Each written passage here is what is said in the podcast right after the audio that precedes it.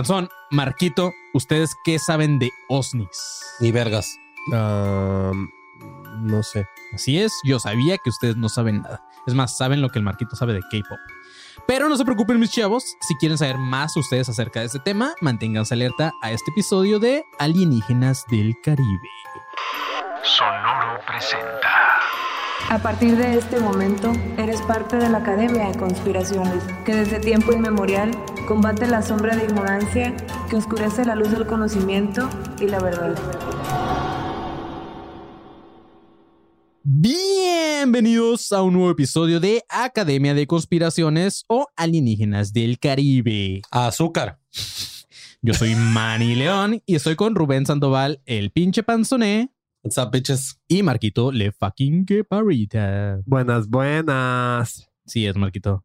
¿Cómo están, amigos? ¿Cómo, ¿Cómo están después de esta serie de episodios que acabamos de terminar? Que no vamos a decir de qué son, pero pues que fue traumante. Fue traumante, pero. Estuvo chido, estuvo chido, se disfrutó, se aprendió, pero sí, güey. sí. Y O si sea- quieren tramarse con nosotros, por favor, esperen noticias. Así es, chavos. Oye, y hablando de noticias, hablando de noticias, ya nada más nos Neta, me faltan. falta mucho sueño, güey.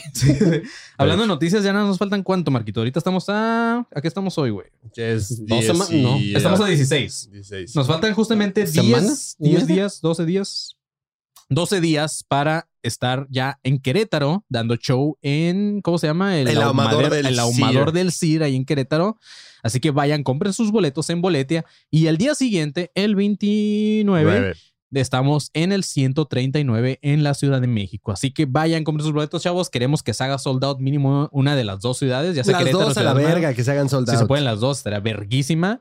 Decir, güey, eh, así restregarle la cara a los que no tienen boletos, decirles, se la pelaron, Exacto. no va a haber segunda fecha, ya, eh, los que no, no vieron, no, no nos vieron. Boletos en boletia.com para ambos eventos. El boleto es digital. Si tú lo quieres llevar impreso, no hay, no hay pedo, pero o sea, para que tengas tus accesos garantizados. Justamente, mis chavos. Ahora, eh, había por ahí gente que también llegaba a tener boletos para Puebla. Se les dijo y yo me comprometo y lo sostengo a que si alguien va con su boleto eh, en pantalla, impreso, como sea, diciendo que yo, yo compré mi boleto para Puebla, no lo cancelé, no nada, eh, pues te dejamos pasar a cualquiera de las dos que quieras ir o a las dos, no tengo un pedo, ¿eh? Así es, a ti y a un acompañante. Exactamente.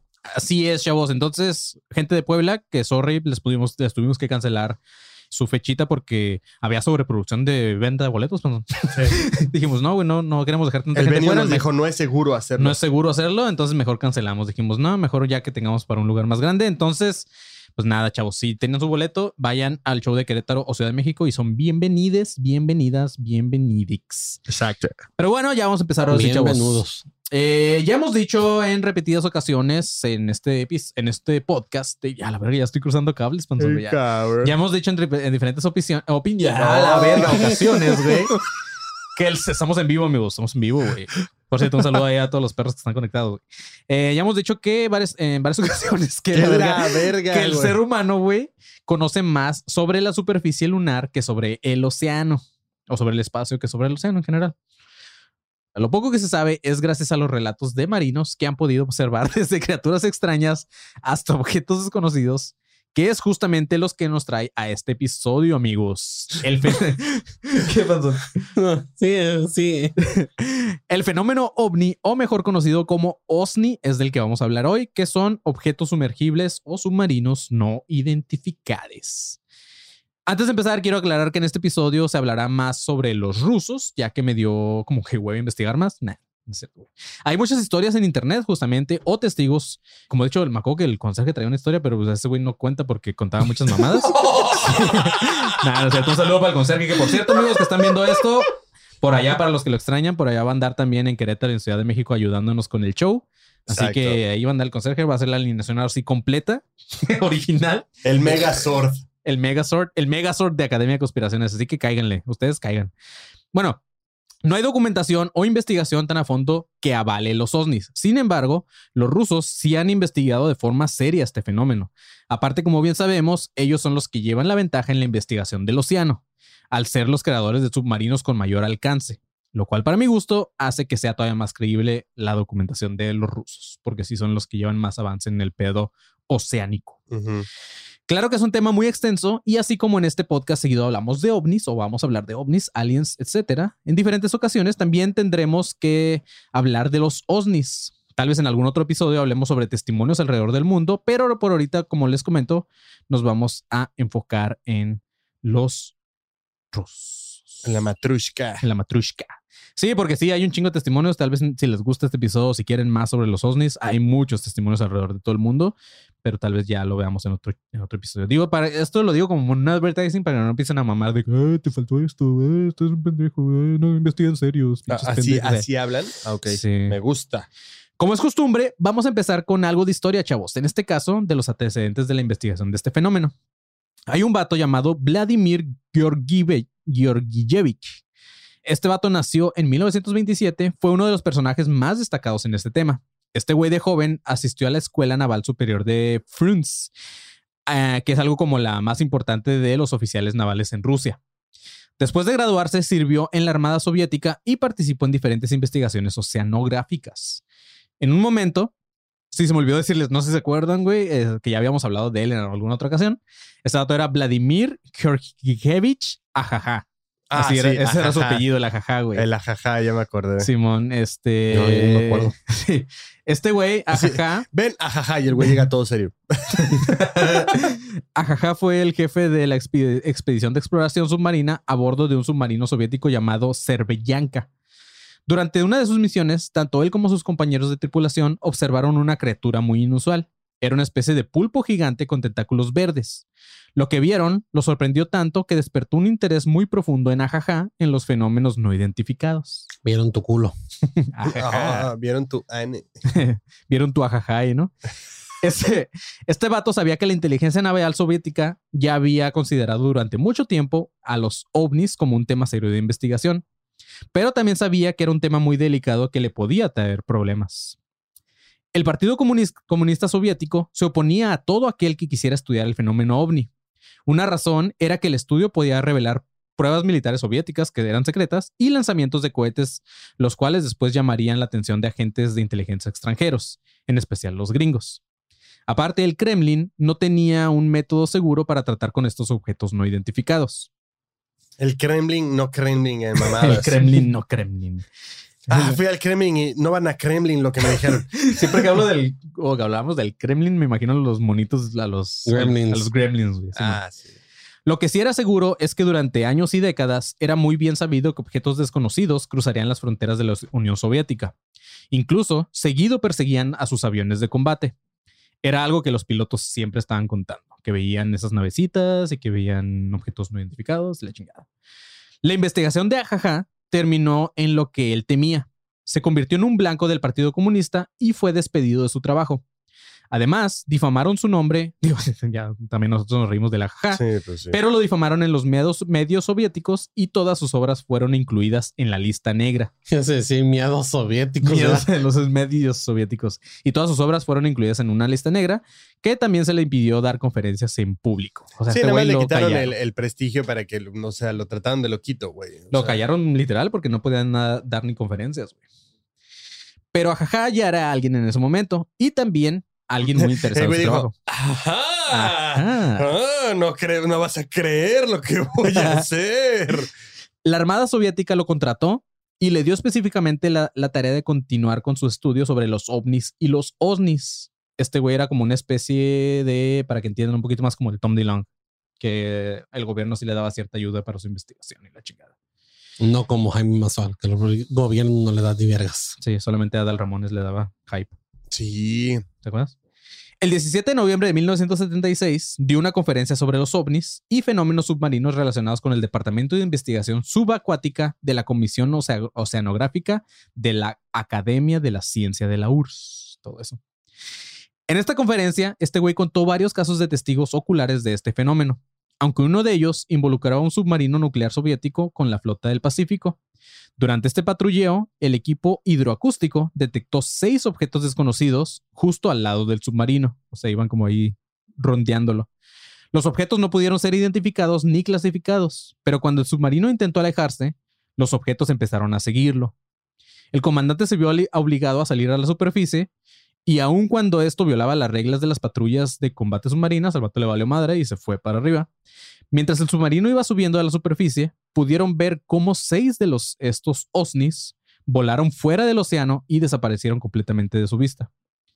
Ajaja dijo que este incidente quedó documentado en la sede del Estado Mayor de la Armada Soviética. O sea, sí fue algo que pasó. Qué pinche miedo, güey. O sea, si de repente imagínate ver algo volando, así que dices, ¿qué es esa cosa, güey? O sea, Ahora que te miedo. estén siguiendo y de repente. Sí, que te estén siguiendo y tú abajo del, del mar. No, mames, a la mierda, me voy de aquí, güey. Sí. El pulpo lo entendería porque pues hay un chingo de criaturas que todavía no conocemos y que de repente veas un pulpo de pinches manos fluorescentes, que a, a tentáculos fluorescentes, pues sí. dices, eh, No, pero igual te cagas. O sea, ¿qué es esa madre? ¿Qué tal que me ataca? Hunde esto, güey. Yo aquí nada más. Ujú.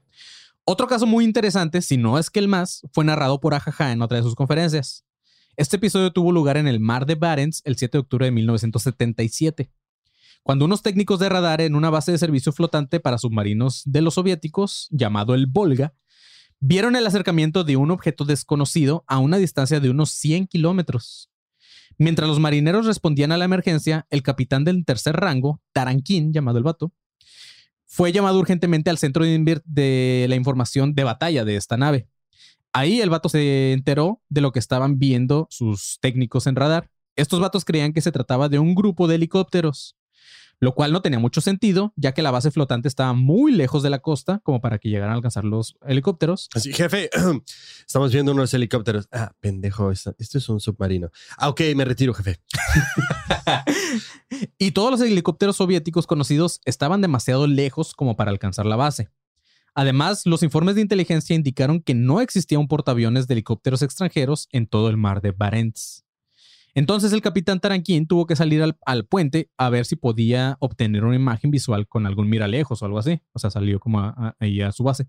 Y así, el vato vio nueve extraños discos brillantes y así los describió este vato. No, ma- o sea, verga, no. Sí. Si con uno te cagas, o sea, ahora imagínate ver seis de esas Sí. mierdas. Pero no fue, no fue solamente Taranquín, amigos. Un chingo de testigos en la base vieron estos, estos objetos y de algo estaban seguros ya para entonces. Ni de pedo eran helicópteros. Conforme se iban acercando a la base Volga, los objetos empezaron con una especie de extraña danza circular, güey. O sea, como que se pusieron los nueve y empezaron alrededor del barco. güey. Taranquín ordenó a los operadores de radio que se pusieran en contacto con una base principal de la flota del norte en Severomorsk. Pero por una extraña razón se dieron cuenta de que no podían enviar ni siquiera recibir comunicaciones en radio. Parecía que todo tipo de comunicación se les fue cortada, güey. Antes de este pedo, Taranquín les dio una orden nada inusual. Todo el personal de la base debía observar, recordar y dibujar lo que estaban observando. O sea, todos, güey, como para tener, pues, ajá, ¿cómo se dice? Claro, registros, güey, sí. Quería asegurarse de que... ¡Rápido! ¡Un papel! sí, güey. Ya me imagino pasándoles plumita y todo así. Pero, pero, señor, eh, dejen las armas, un papel. El arma más importante ahorita es su memoria. Entonces, eh, señor, están, están bailando y están sacando armas. ¿Qué te dije, cabo? Pluma y papel. Pero, señor, papel y pluma, cabo. Eh, Señor, no dice capo, sí dice capo. el, el típico chiste de... Ok, tome nota y acuérdese de eso. Bueno, que pos. ok, quería asegurarse este vato de que sus superiores. Qué pendejo. Estoy demasiado dormido para lidiar con esas pendejadas, güey. El panzón, güey. Este güey quería asegurarse de que sus superiores no lo tacharan de pinche loquito, güey, cuando les diera la noticia.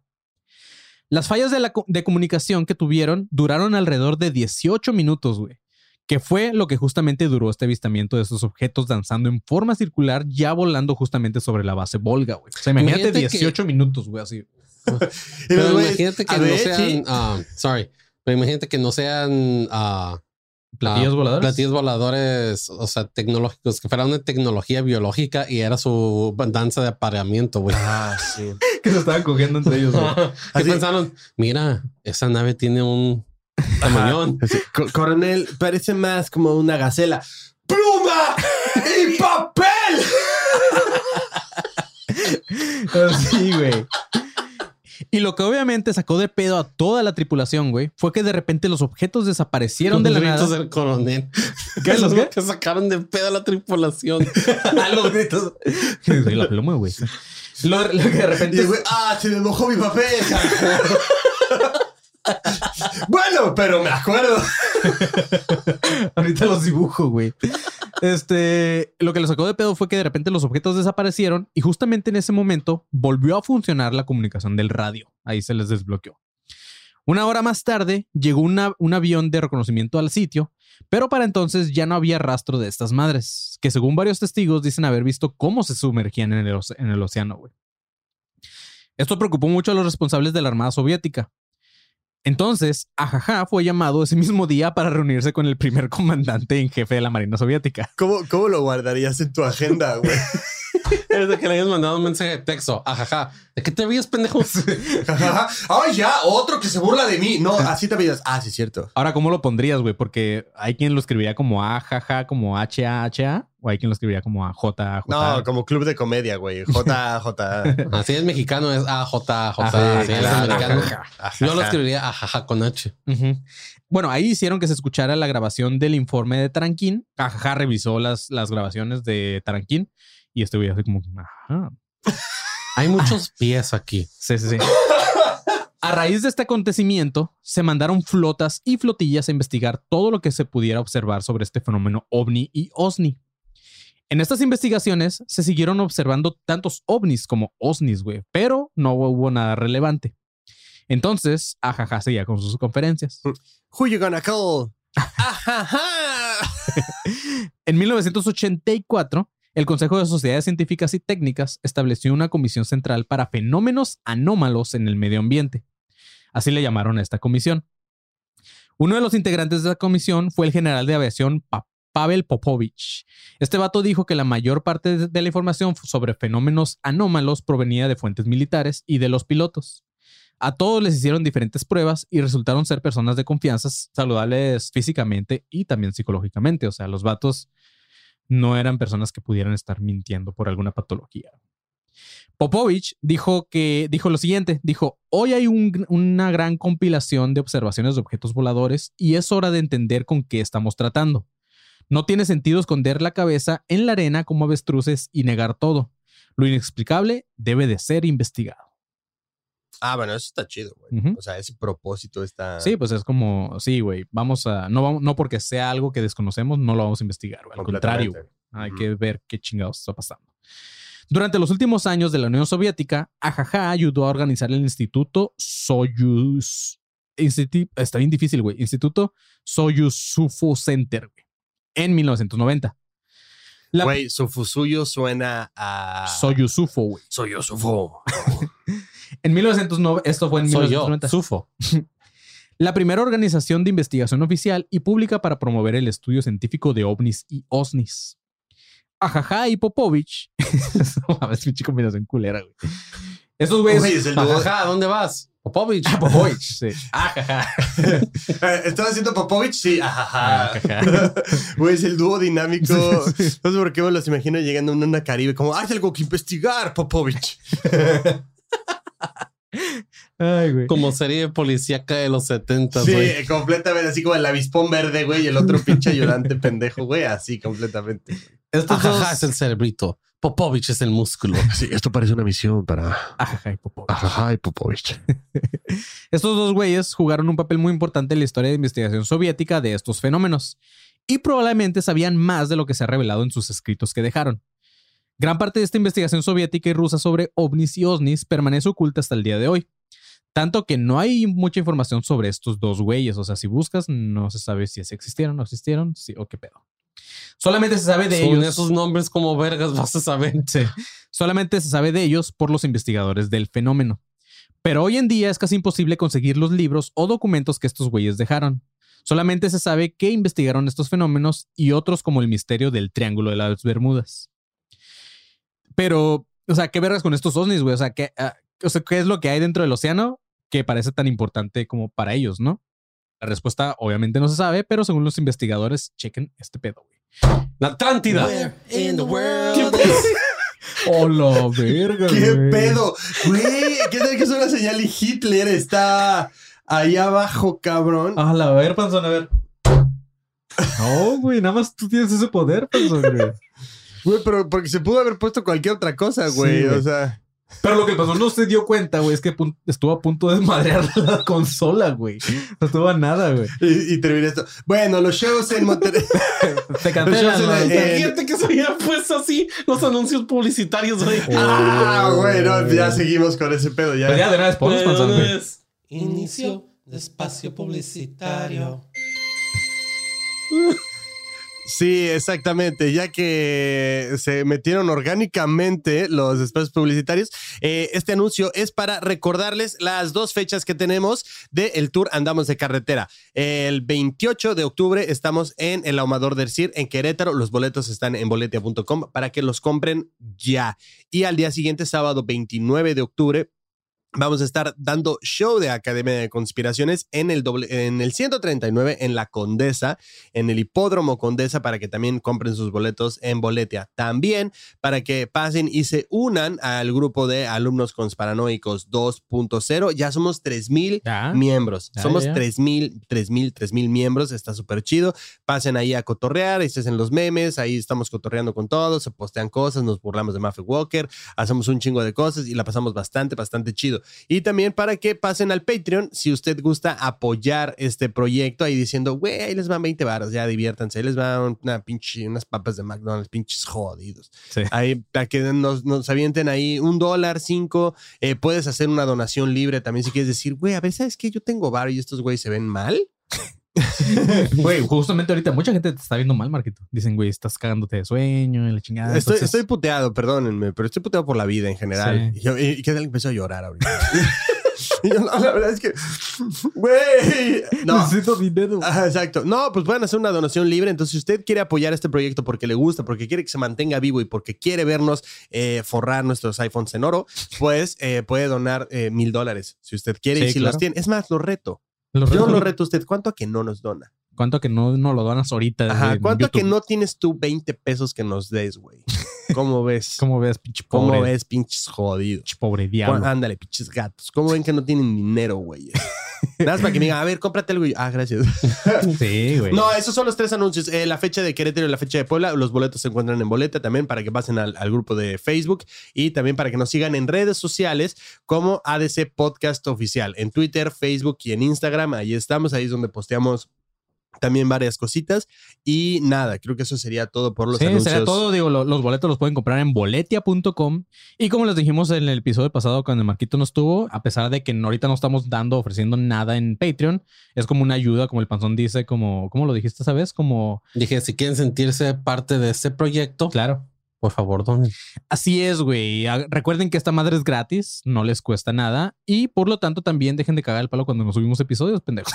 porque, güey, nos están pagando porque les demos episodio semanal. Así que andamos en un proyecto que ya Sí, terminamos y después por fin les madre. diremos ya de qué es este pedo. Pero nos agüiten, chavos. Dos semanas no hubo episodio, nunca había pasado eso. Pero eh, Ah, no, fue de una hecho, fue una semana, ¿no? semana, una semana y media. Una semana y Una media. sin semana episodio. no hubo episodio Ujú. y la otra semana no hubo doble episodio. Esta Así semana es, no va a haber doble episodio. Exactamente, sí. Pero entonces, ajá, entonces, ajá.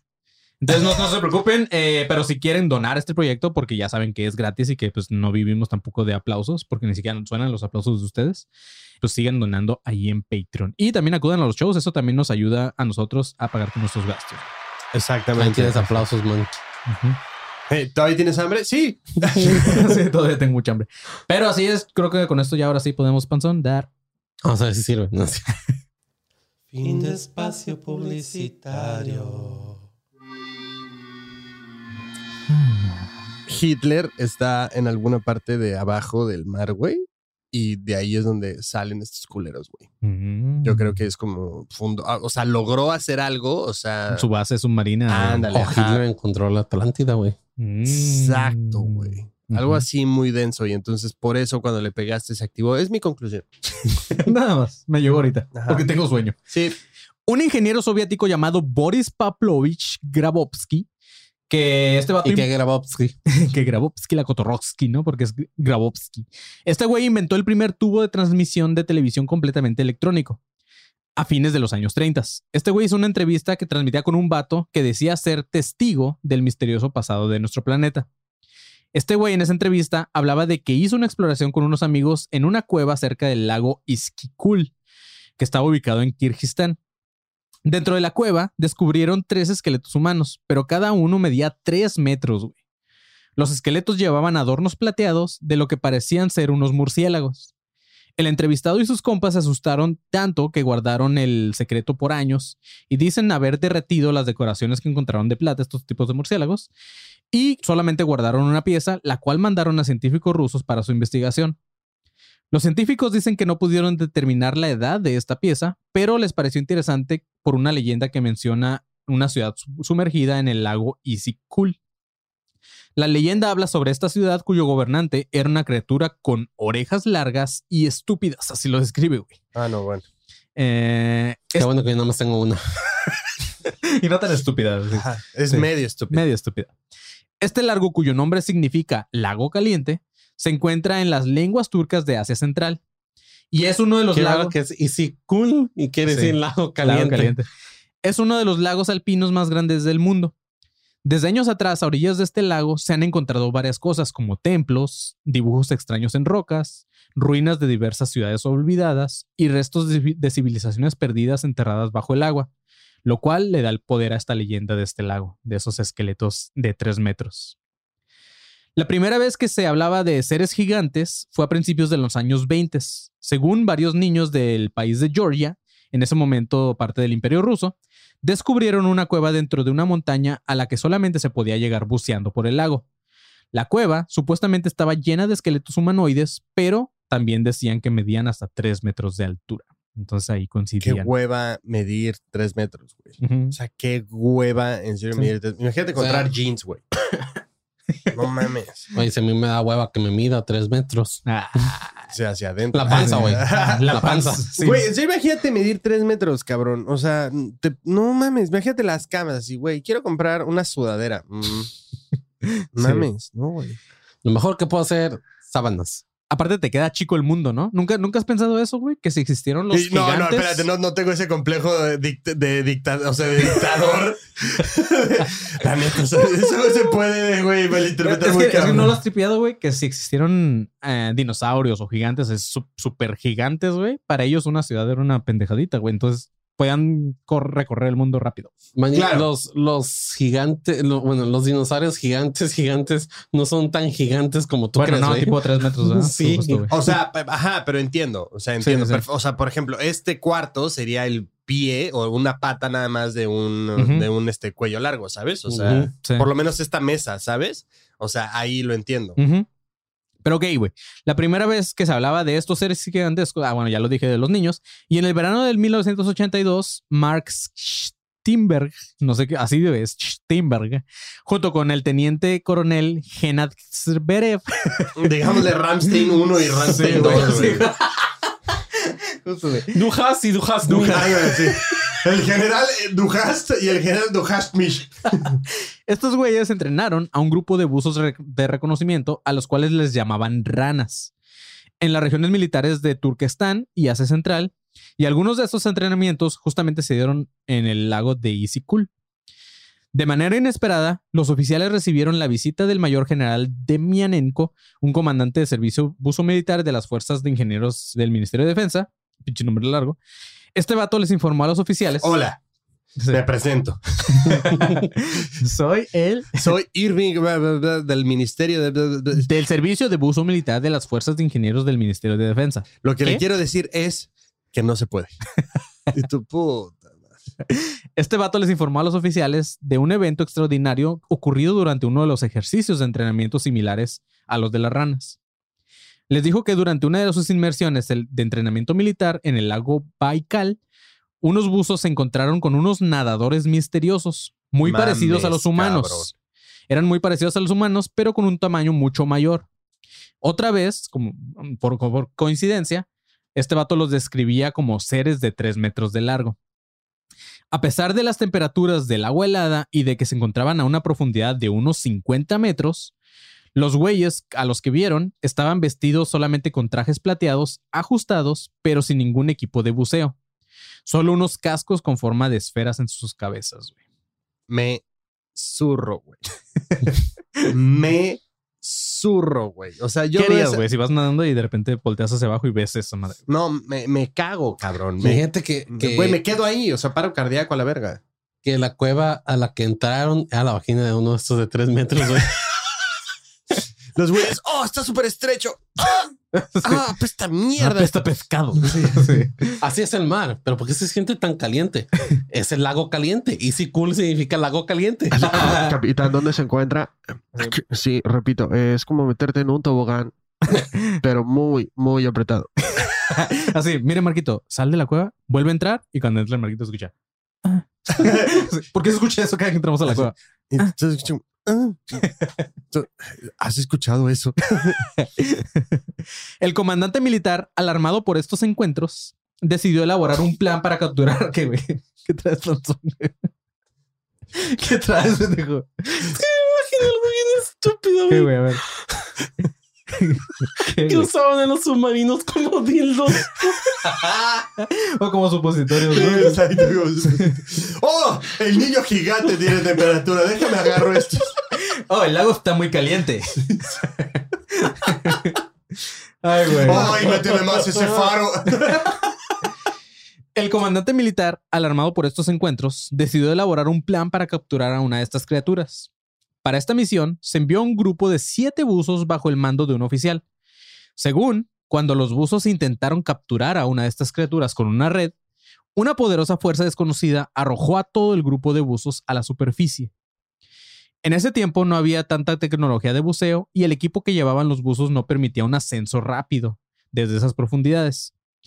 Entonces, o sea, necesitaban este pedo de las, ¿cómo le llaman los buzos? Las paradas de descompresión, una madre Ah, que es sí. como que primero tienen que descompresar descom- esa madre y ya poco a poco van subiendo. Si, ves, de, si de repente ves al Manny así, ¿qué haces? Es- Me estoy descompresando.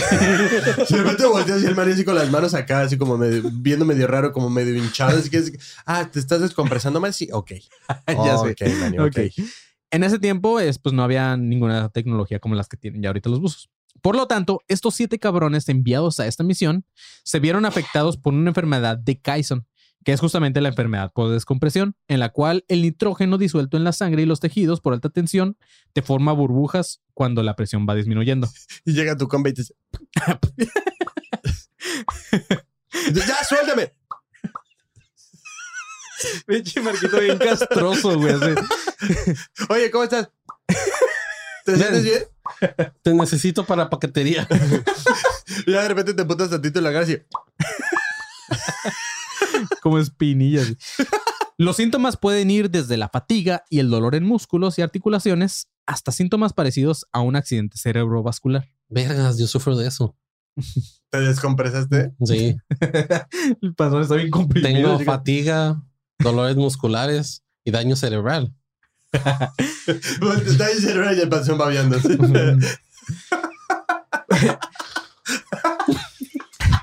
Por los pocos tratamientos. Panzón. Voltea a ver de frente, güey. No. Para que vean la cámara. Imagínate que entras en la noche así a un cuarto güey, y está el panzón así, güey.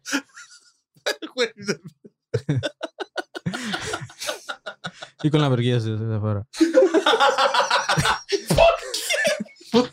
no sé, güey. Sería más creepy, güey. Sería todavía más creepy, güey. Ah, les juramos que no andamos drogados, amigos. Solamente es muy temprano. Solo nos falta de sueño. Temprano, güey, ya van a ser las 11 de la tarde. Bueno, pero era temprano cuando empezamos a hablar de cosas muy, muy sádicas. Ya necesitaba esto, güey. sí. Ay. Ok, amigos.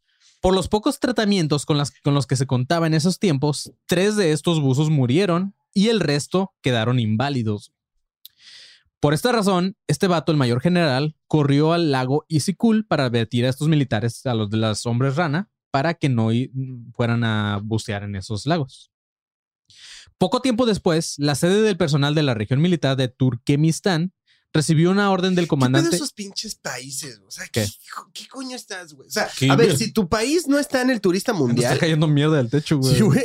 Si tu país no está en el turista mundial, para mí vale verga, güey. Ajá. O sea, quiero que sepas eso. Si no O van al mundial. Sí. Exacto. Si tu país tampoco clasificó al mundial, vale todavía más verga, güey. Sí, saludos O sea- a los colombianos. Sí, güey, ¿qué coño es Turmequistán? ¿Dónde está, güey? ¿Qué es eso? Que se jodan. Sí, sí, sí. ¿Que no es de donde viene el Borat? No me acuerdo, güey. ¿Según? O sea, no sé, güey. Güey, Kazajistán, Turmequistán, eh, Pakistán. Pakistán. ¿Qué coño es eso, güey? Sí. Ya. Unifiquen toda esa mierda y que se llame un lugar ahí, güey. O sea, no sé. Lugarstán. Ajá, Lugarstán, exacto, güey. Eh, este güey recibió una orden del comandante del jefe de, de las fuerzas terrestres. Y esta orden consistía en amonestaciones y un análisis detallado de los eventos ocurridos con estos siete buzos, de los cuales murieron tres y los otros quedaron inválidos. Se complementó con un boletín informativo de las fuerzas de ingenieros del Ministerio de Defensa de la URSS, y este boletín describía literalmente lo siguiente. Decía, numerosos lagos de aguas profundas donde se habían registrado fenómenos anormales, apariciones de criaturas submarinas desconocidas, descenso y ascenso de esferas gigantes y una luminiscencia poderosa que emanaba de las profundidades de los lagos. Estos documentos oficiales fueron altamente clasificados y solo para los ojos de un círculo muy limitado de oficiales militares. Que como decíamos en el episodio también de Skull and Bones que ya grabamos, siempre hay alguien que siempre suelta la, so- la sopa tarde o temprano. Entonces sale a la luz. Como cosas. testimonios, güey, claro. Siempre hay una garganta profunda.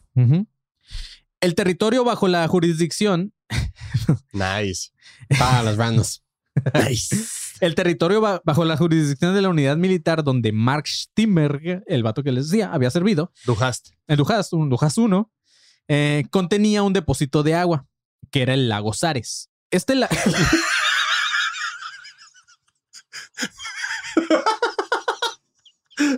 fuiste muy Muy, muy rápido. profundo. El lago So.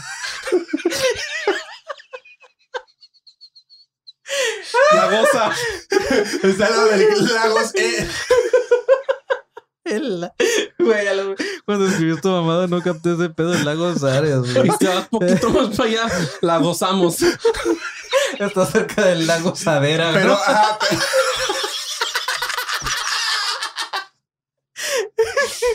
Pero no tan, pero es, es más chiquito que el aste. La-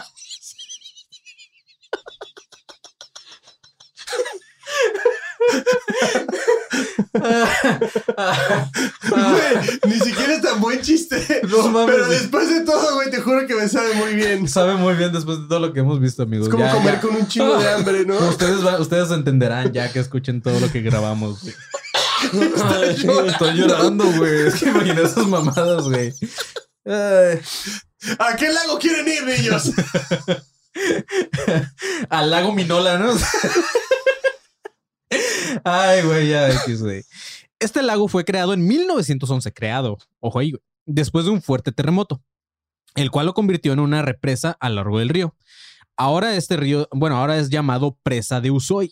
Hasta hoy en día, todavía esta zona experimenta una considerable actividad sísmica, como el DF, como la Ciudad de México. Por alguna razón, desde el 2004, este lago ha sido monitoreado en busca de niveles crecientes de agua y otros eventos que pudieran hacer que esta presa falle. El lago es invisible desde las montañas de Pamir, donde una estación de rastreo soviética durante la década de los 80 monitoreaba satélites estadounidenses asociados con la iniciativa de defensa estratégica.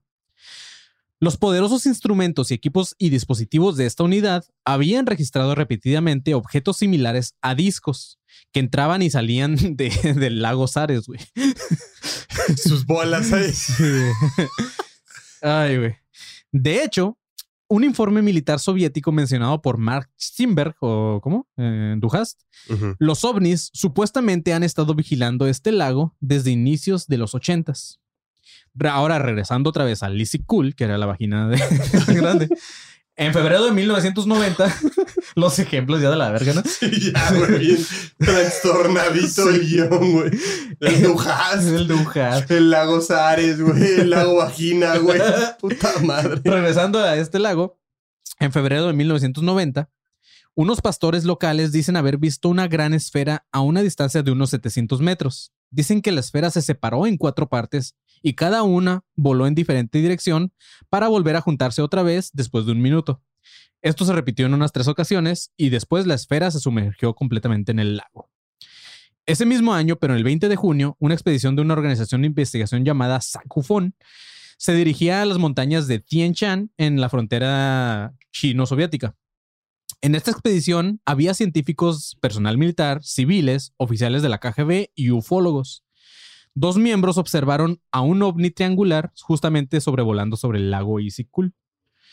El objeto se movía a baja altura y de repente desapareció. Más tarde, este mismo objeto volador no identificado voló sobre el grupo principal de la expedición a unos, a unos 20 metros de altura, güey. O sea, les vol- sobrevoló así. Sí, no mames, o sea, en corto. Tanto los güeyes que estaban separados del grupo principal, que quién sabe qué habrán estado haciendo, que están separados, como el resto de la expedición pudieron ver a este mismo ovni triangular. Ahora hubo un caso también llamado Borisovlev's Giant. Un científico ruso llamado Edward Yermilov, que había participado en un programa llamado Galáctica AN, que era parte al mismo tiempo de un proyecto llamado SECA. Eh, en 1982 investigó un caso que muy probablemente involucraba a un gigante humanoide de los que les comentaba. Este güey, ubicado en la, eh, en la región de Voronezh, lo menciono como si supieran dónde están, güey. Este lugar es una de las áreas con más avistamientos ovnis, según los expertos en el tema de la ufología. Se supone que en 1980 el personal militar en el área estaba viendo y reportando objetos que variaban de tamaño. Unos iban desde una pelota de tenis hasta un objeto que medía unos 200 metros de largo. A la verga. Estos manobrea- manobreaban a velocidades que iban de 0 a 600 kilómetros por hora, así en un instante. No, madre. Y que iban desde un nivel del suelo hasta 20 kilómetros de altura. Por esta razón y para sus estudios, se creó una comisión militar especial. El 26 de mayo de 1982, uno de estos objetos apareció en el momento de un accidente de aviación del MiG-21. Entonces, Edward Yermilov estuvo involucrado en la investigación y declaró que la, la aeronave falló por una pérdida de comunicaciones y según testigos, al momento del accidente se pudo observar un ovni a una altitud de 1500 metros. Como que siempre desactivan las comunicaciones y todo Sí, lo que sí, hay sí, alrededor. claro. Después se organizó... Imagínate que lo hagan para que nadie les crea. Es como que, ah, vamos a quitarle las comunicaciones a estos pendejos. Yo creo, para que, yo creo que no- una, yo creo que esa es una de las de las razones. Una es como para que no grabes, para que no hagas cosas así. La otra puede ser este como evitar tener accidentes, porque ya habíamos visto en algún otro episodio, no me acuerdo ahorita de cuál, güey, pero como que por buen pedo te desactivaban esas madres para que no fuera a haber un choque, una madre así. Sí, pues aprendieron de Roswell, güey. Entonces, este, pues no sabremos la. Imagínate que sea un ovni de 16 años que apenas estaba aprendiendo a manejar. Sí. Ahora, por ejemplo, ¿no se les hace raro, güey, que con tanta tecnología de celulares bien vergas y eso?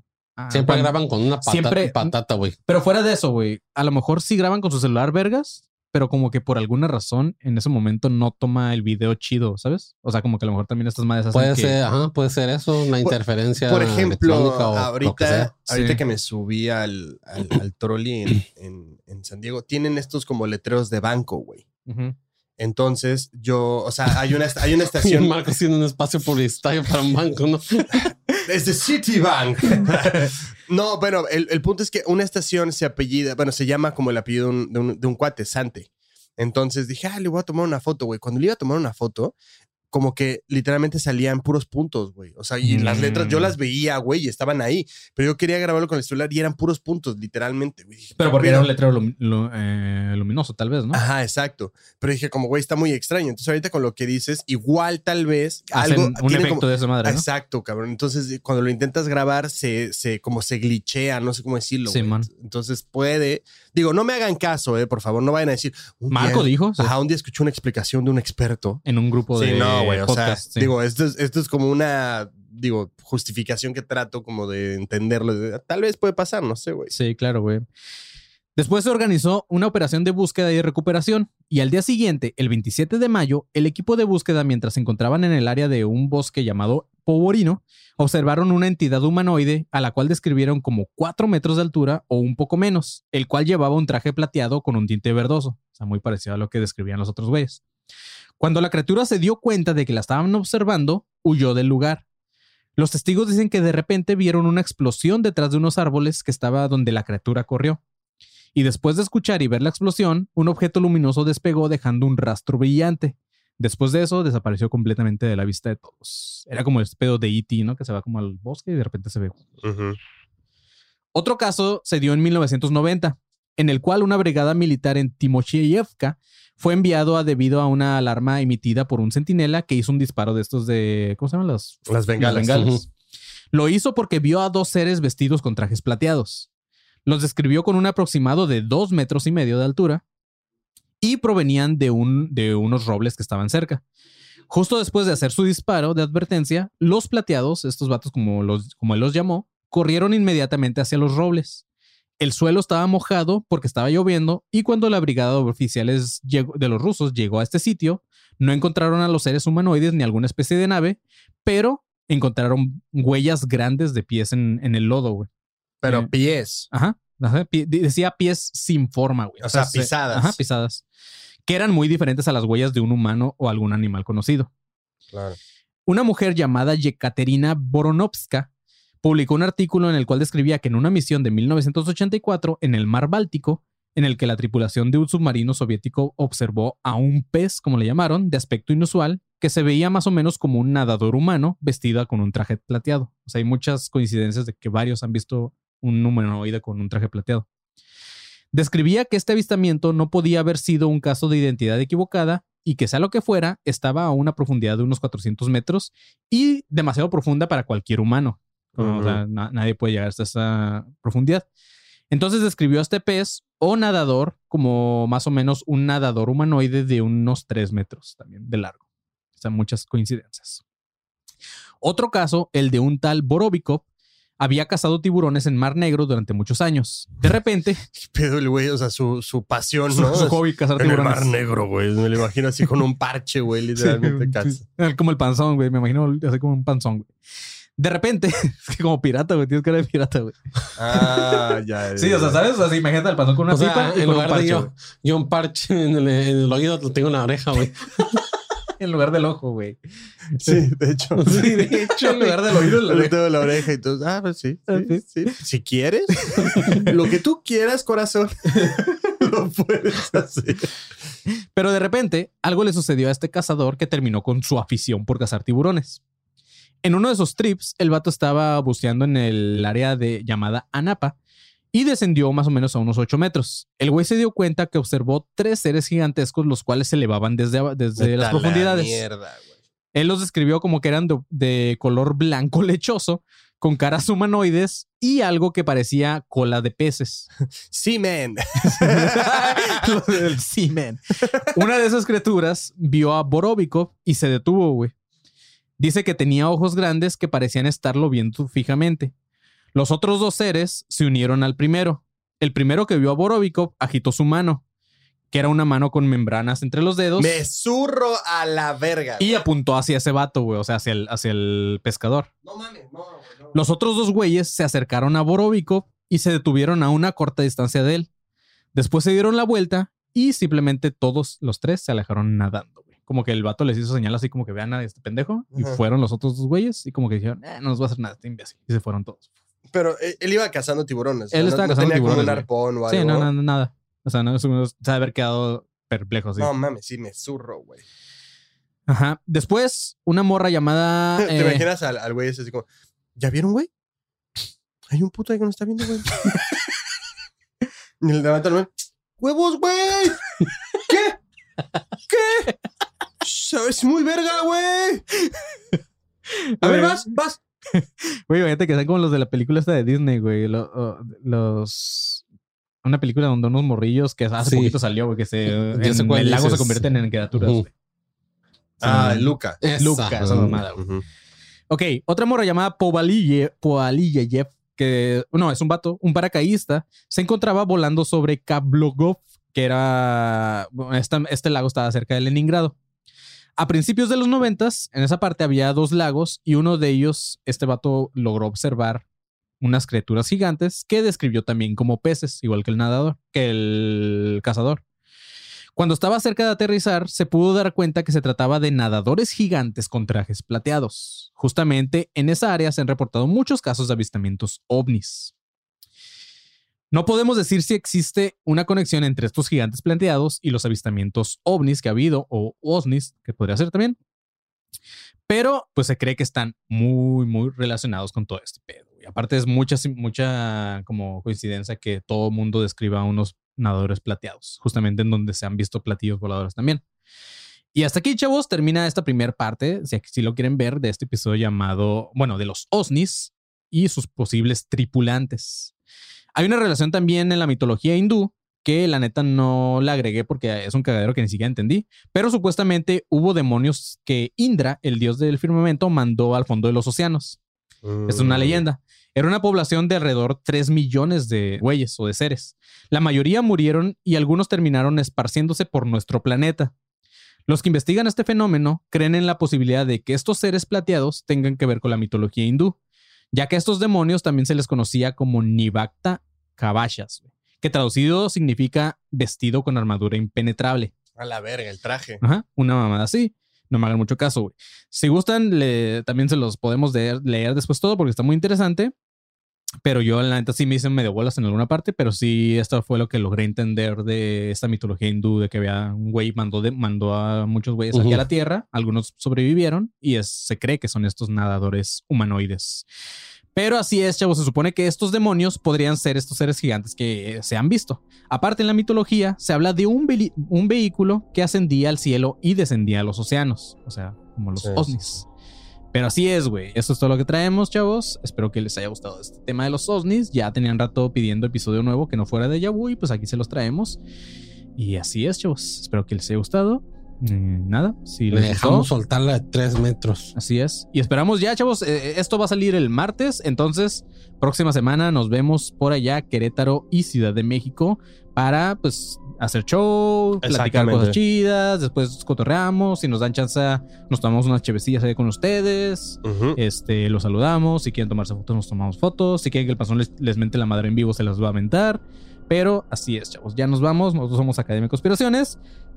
No se olviden seguirnos en todas nuestras redes como ADC Podcast Oficial. Exactamente. Y también síganos en nuestras redes personales. A mí, Manny León, me pueden seguir como arroba soy como León, a Rubén Sandoval, el pinche panzón. Ah, no, a, a Marquito Guevara. ¿Cómo te puedo seguir a ti, Marquito? A mí me encuentran en todas las redes como arroba soy galletón. Y al pinche panzón, ¿cómo te podemos seguir? Ya A mí me encuentran como R. Ay, güey. Ya vámonos a la verga, güey. Manténganse alertas, pinches perros.